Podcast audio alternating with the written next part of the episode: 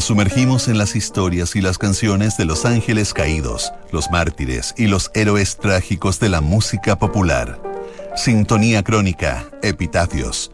Una memoria sónica de esos íconos que tras su partida se transformaron en leyenda. Con Bárbara Espejo y Rodrigo Santamaría. Auspicio de Servicios Funerarios María Ayuda. Duna. Sonidos de tu mundo. En el programa de hoy revisaremos la historia de Al Jarreau. Estás en sintonía crónica Epitafios en Duna. Al Jarreau fue el mayor cantante crossover de todos los tiempos. Su tránsito del jazz al mainstream, que le valió las críticas de los más puristas, le permitió obtener premios Grammy en las categorías de rhythm and blues, jazz y pop, una hazaña que nadie ha podido repetir. En sintonía crónica Epitafios, Al Jarreau, maestro de todos los estilos.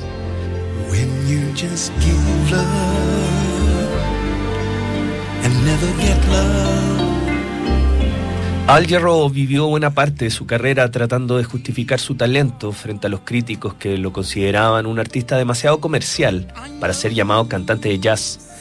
Dúctil y multidisciplinario como pocos, Jarreau se movía con comodidad entre el pop y la fusión y no tenía problemas en explotar sonidos percusivos con su voz o coquetear con la world music.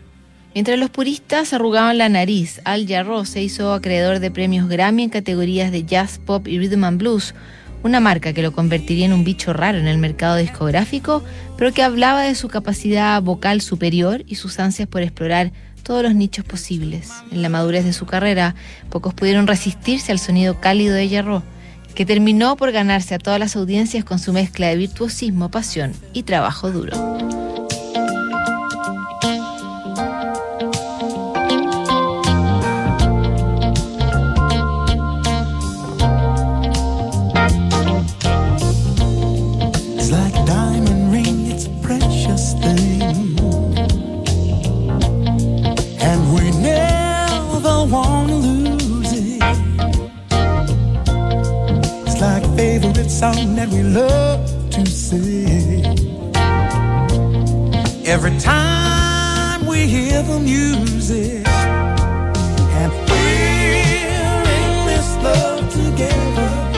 Got the kind that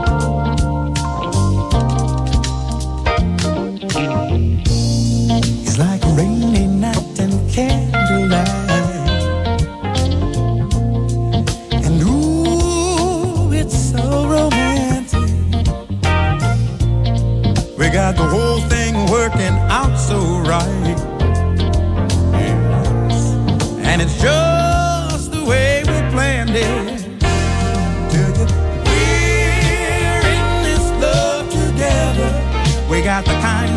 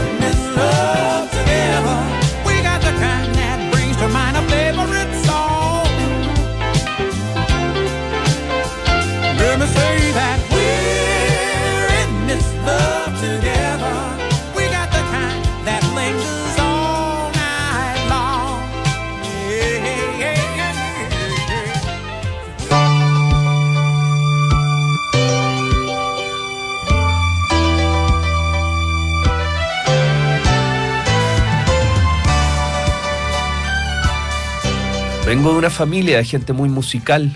Yo era el único que no tocaba un instrumento, pero todos cantaban en mi casa. Escuchábamos a Ella Fitzgerald, a Billy Eckstein y Sarah Bond. Todo eso pasaba en el living de mi casa y tocó mi pequeño corazón. Con estas palabras, Al Giro revelaba la primera inspiración musical que obtuvo en su casa en Milwaukee, donde nació el 12 de marzo de 1940. Como hijo de un ministro de la iglesia adventista, al dio sus primeros pasos cantando gospel en el templo y también junto a su madre, que tocaba el piano en reuniones del colegio. Tras obtener un máster en psicología, Yarro siguió una carrera como trabajador social, aunque seguía cantando de forma amateur con un grupo de amigos de su ciudad. Con los meses se dio cuenta que Milwaukee ya había alcanzado su techo artístico y decidió moverse a Los Ángeles para buscar una oportunidad en el mundo del espectáculo. Yarro trabajaba en el día como consejero de rehabilitación de jóvenes y en las noches recorría pequeños clubes de la costa oeste puliendo su estilo y ganando experiencia. En poco tiempo se unió al trío del pianista George Duke y a mediados de los 60 probó suerte editando un disco que no lo logró sacar del anonimato. Al también formó un dúo con el guitarrista Julio Martínez, que tuvo bastante éxito en el Club Gatsby de Sausalito. Ese impulso le permitió conseguir trabajo en locales de más renombre como Dinos y Troubadour y dar el salto al otro lado de Estados Unidos, a la ciudad de Nueva York. Yarro consiguió aparecer en los programas de Johnny Carson y David Frost y se convertiría en cantante residente del mítico club de comedia Improve.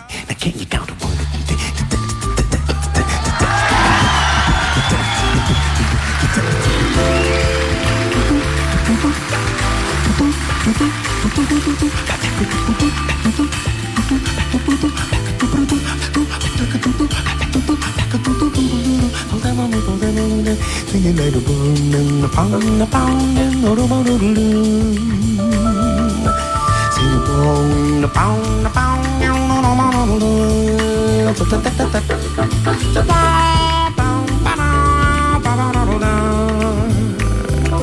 Baby, get around, a pound, a pound, and a Just have to take a little time out with me. Oh, just take five, just take five. Just stop your busy day and take the time out to see that I'm alive, I'm alive. Although I'm going out on my way just so I can pass by each day, not a single word do we say. It's a pantomime and all the time, still I know all eyes are for me. I feel tingles down to my feet when your smile gets much too discreet to send me on my way. Now wouldn't it be better not to be so polite? Well, you look good offer a light. Just start a little conversation now, it's alright. When you take it by.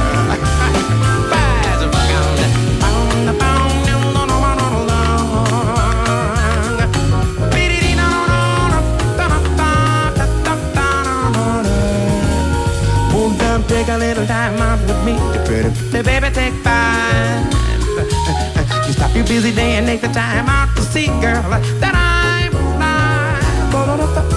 Oh, I'm going out of my way just so I can pass by each day. Not a single word do we say. It's a pantomime and lots time. Still, I know my lines are Half the tingles down to my feet. When you're smiling much too discreet, instead of me gone away. Wouldn't it be better not to be so polite? Princess, tell mama you, you know that you could offer me a line. Start a little conversation now, it's alright.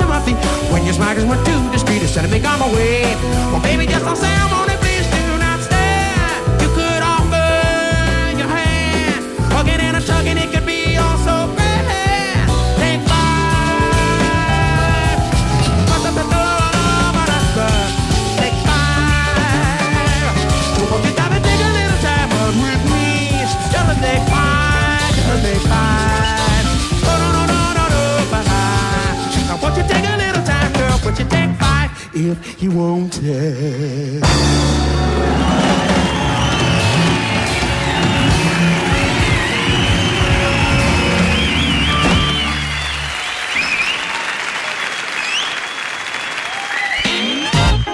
Oh, yeah.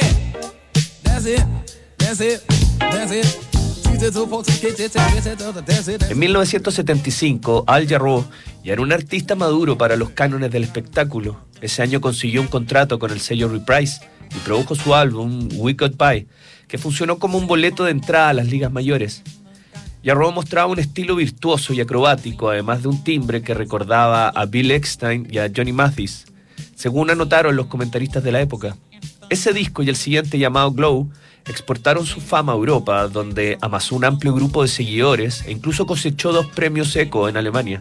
De regreso en Estados Unidos, Al Jarreau actuó en Saturday Night Live y ganó su primer Grammy en la categoría de jazz por Look the Rainbow, un disco que condensaba una serie de tomas en vivo de sus últimas giras por Europa y Norteamérica. Comenzaba la década del 80 y Jarreau se mostraba muy inquieto por seguir cruzando las fronteras musicales. Le interesaba seguir el camino de George Benson, que había dado un exitoso salto a la música pop y había abierto un camino para los artistas de vocación crossover.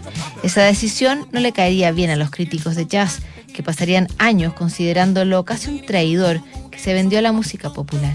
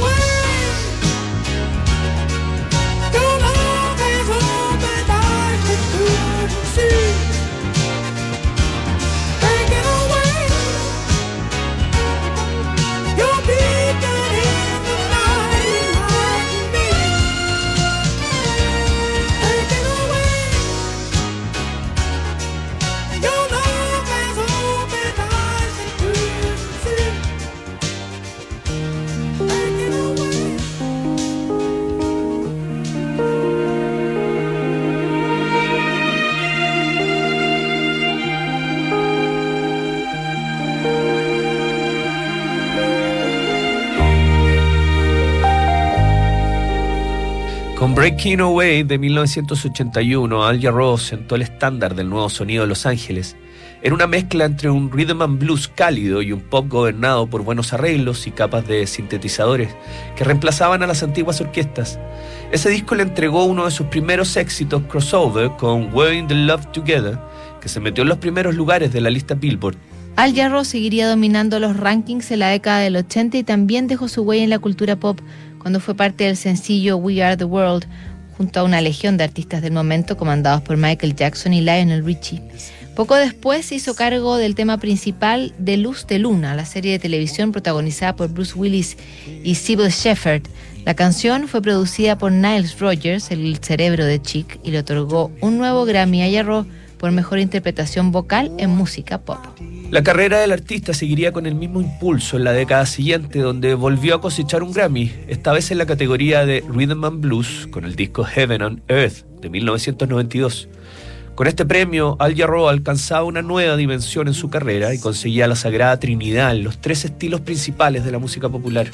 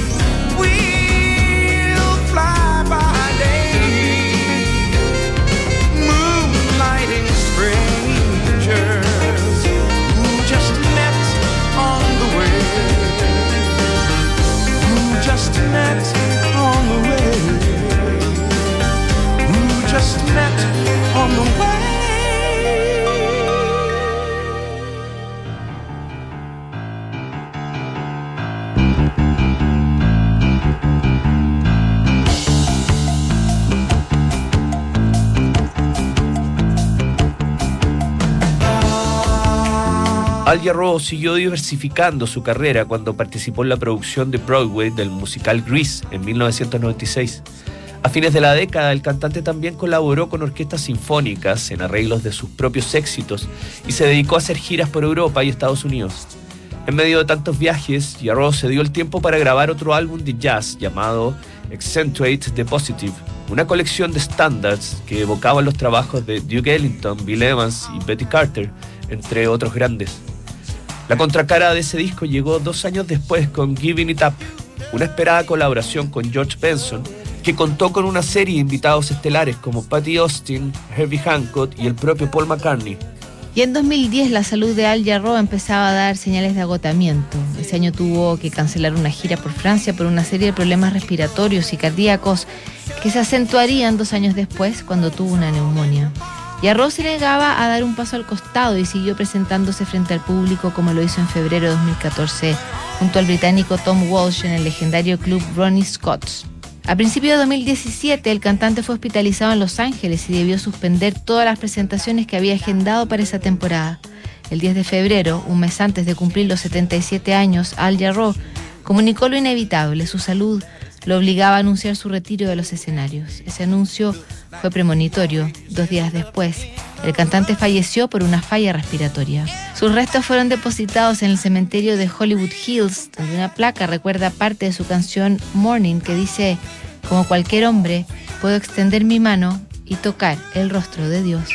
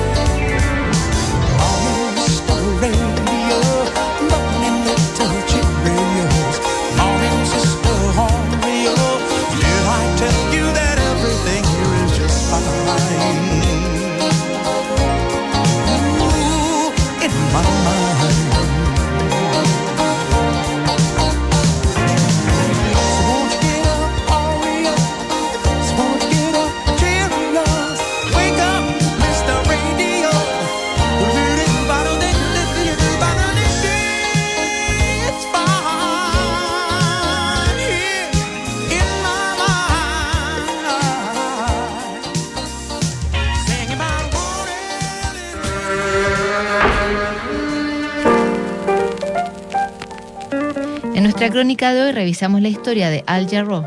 En el próximo programa, Ian Dury, Sintonía Crónica, Epitafios, no te lo pierdas. ¿Sabías que puedes comprar de forma anticipada los servicios funerarios de María Ayuda? Entrégale a tu familia la tranquilidad que necesitan y estarás apoyando a cientos de niños de la Fundación María Ayuda. Convierte el dolor en un acto de amor. Cotiza y compra en www.funerariamariaayuda.cl. Siguen aquí los sonidos de tu mundo. Estás en Duna 89.7.